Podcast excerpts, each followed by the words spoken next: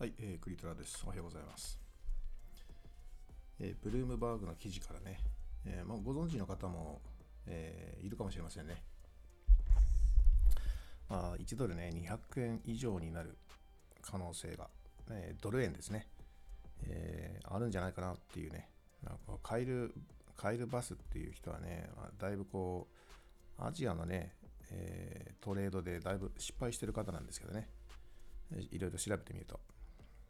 なので、まあ、逆進っていう言葉をね、池田信夫さんなんか使ってました。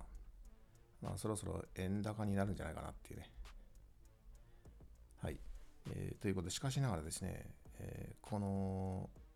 まあ、この、えー、カイル氏のですね、予測、まあ、非常にこう妥当な、うんあのまあ、ブルームバーグが取り上げてるのもそこもあると思うんですが、えまあ、分析はね、非常に、あの、えー、なんて言いましょう、的を得た分析であると。えー、まあ、ズバリね、うんまあ、みんな思ってることを話してるわけです。特にね、この部分ですね、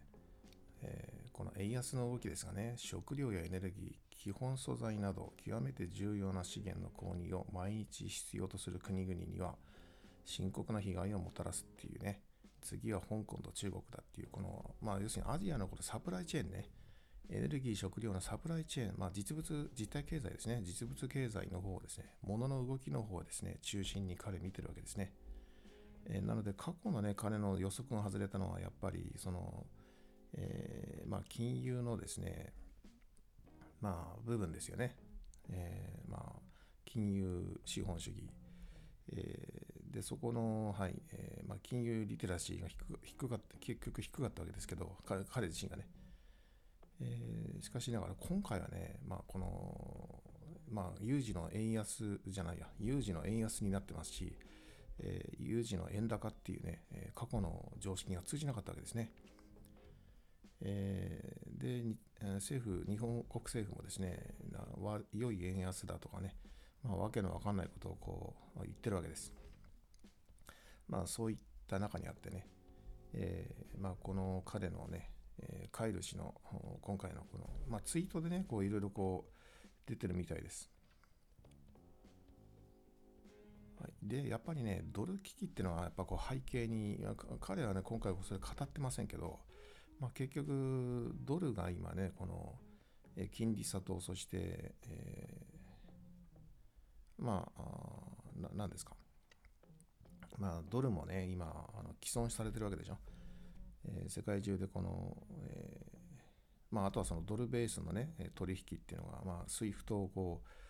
えー、が今ね、機能していないわけですから、実際に物の取引がこうできない状況、物がこう流せない状況ですよね。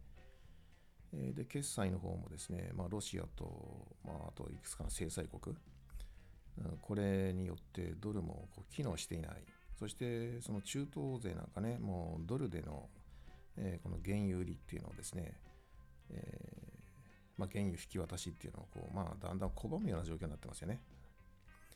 えー、なので、通常、戦後の経済のね、その当たり前とされていたことが、まあ当たり前じゃなくなってきたんですよね。まあそういう意味でね、まあ、この彼のね、今回、えー、カイルさんの、えー、まあ、この円安っていうのはね、まあ、これはあの世界的な通貨の危機、まあ、ドル危機を反映したもんだと思うんで、じゃあなんで円が買われないのかと。それはそのドルとね、日本がその原油、例えばその石油の決済にドルが使われる。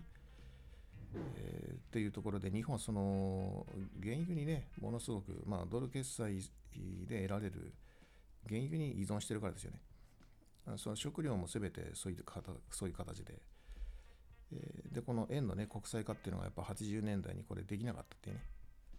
え、いうのが今響いてるんだと思います。まあ、その他ですね、まあ、中国が、ね、強く、人民元が今好調ですよね。まあ、ルーブルもね。えー、というところで相対的にこの日本の周辺国においてもね、単にその、え、ドルだけじゃなくて、周辺国の通貨に対しても日本円はこれ下がっその下落してますから、まあ、こういったところでその国際競争力ね、えー、まあ、日本が破れるんじゃないかっていうね、えーいうのもちょっと個人的にはこう感じてるところです。要するにあの、ね、あのマグロが日本に入ってこないとか、えーまあ、中国とかにこう買われちゃうとかね、あとそのロシアの対対日金融措置ですね、まあ、ロシアがね、どの段階で日本に対してその報復をしてくるか、まあ、これが非常にね、あのキーポイント、なんていうかな、ターニングポイントになってくると思います。まあ、円がですね、200円まで、えー安くなる。その一つの条件としても、前から私言ってますけど、まあ、ロシアの報復、えーそしてその特に天然ガスやですね、日本にとって必要不可欠なね、まあ、この資源ですね、まあ、こういったものを日本に対してこう、まあ、輸出しないと。まあ、これね、昔、太平洋戦争でアメリカからやられたパターンですよね。だから、あのパターンが適用されてくると、あるいはもう直接的にそのミリタリーなね、軍事的な侵攻が日本に対してなされると。えーあるいは非常に緊迫した状況になってくると、まあ、当然、有事の円買いなんて起きないわけですね。えーこれはもうちょっと日本から撤退だということで、日本から資金が、フライトキャ、キャピタルフライトが起きますね。まあ、これはもうその日本人を中心としてキャピタルフライトがあの起きてくると思われます。えーそその事態になったらね、みんなドル買いに走るわけでしょ。えーあるいは、あまあ、まあそうでしょうね。でその他の通貨を買いに行く。まあ、例えばその池池と池田隼人さん、池早さんなんていうね、えちょっとあと、ポッドキャストの方で池早さんのお話をしようと思うんですが、久しぶりに彼のね、えっ、と、まあ、ボイスイで、えー聞きましてですね、まあ、そこで金融プラットフォームについてね、えーあるいはその金融資産について彼の考えが一応こう強く述べられていたんで、えーまあ、その話をね、ポッドキャストでちょっとしたいと思ってます。まあ、彼、 Voicy でやってるんで、私はポッドキャストで。まあ、 Voicy もポッドキャストみたいなもんですけどね。えーということでね、今回のこのカイル・バス氏のね、えまあ、彼は逆神だと言われてんだけど、私はね、今回は逆逆神、ね、裏の裏を読んでですね、まあ、彼が言ってるような予測の方に、あのえー私はつながっていくと思いますね。円高には触れ触れないと思います。で、それはね、えーはっきり言いました。その世界のね、えーこのサプライチェーンね、これが実際に寸断されていると。で、一番それに脆弱な経済がですね、あるいは通貨が実は日本円なんですね。なので、円はね、えーこれはもう底なし沼的に下がっていくと思います。